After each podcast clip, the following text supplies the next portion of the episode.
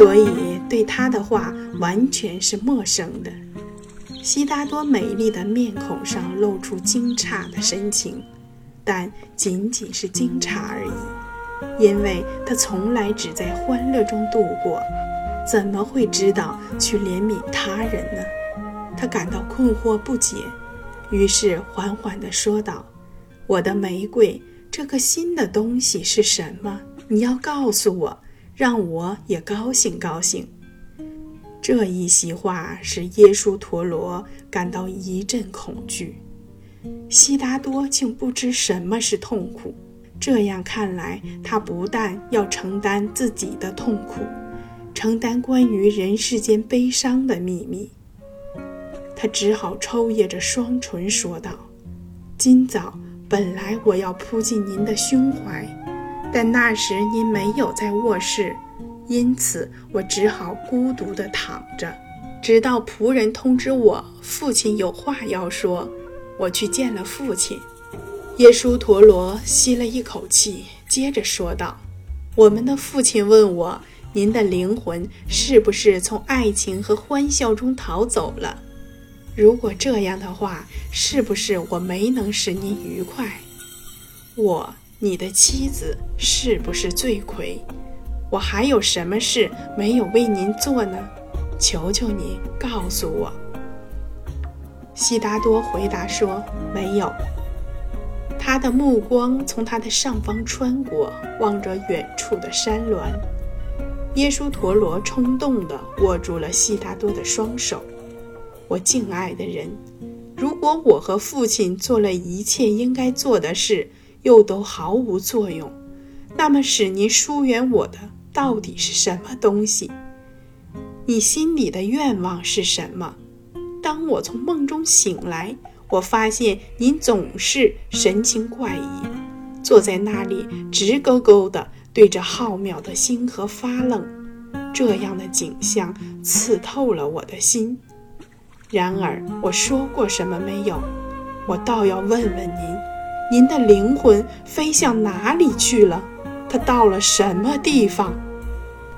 耶稣陀罗激动地用发烫的双手紧紧地搂住悉达多，像是在恳求。悉达多严肃地答道：“我到我自己人那里去了。我们不是您自己的人，我敬爱的。您的话像宝剑一样无情。谁是您的自己人？我不知道。”耶稣陀罗的希望破灭了，跪在悉达多的身旁说：“我尊贵的主人，吸引您的是生命还是死亡？我不知道什么是死亡，可我说吧，像现在这样的生活是无边无际的烦闷。我真不明白别人都是怎么熬过来的。生活中没有变化。”没有起伏，一个人什么都有了，还有哪些可求的呢？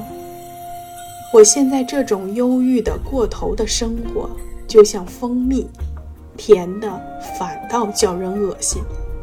婆罗门们祭祀、读经、祈祷，神奇保佑，这一切都为了什么？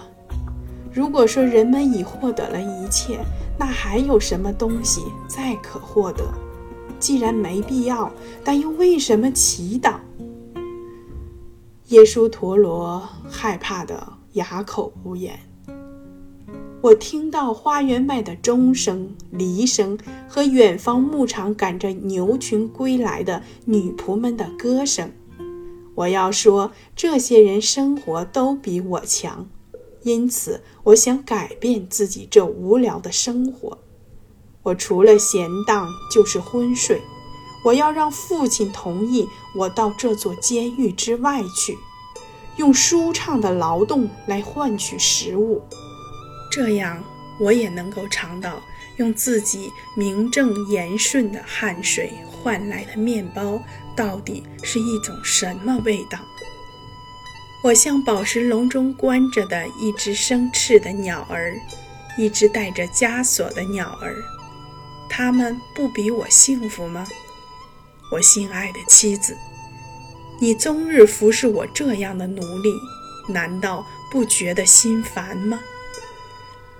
耶稣陀罗炙热地吻着悉达多的手，说道：“我才是奴隶，我的主人。我是为您的美貌和尊贵而服务的幸福的奴隶。我只有永远永远服侍您和您的儿子，才会快乐。”悉达多神情严肃地望着他，说道：“我的儿子。”耶稣陀罗回答说：“这是真的，我的主人。”如果你真有我所不能接近的异类亲人，那么你的儿子最好是其中的一个。祝福他吧。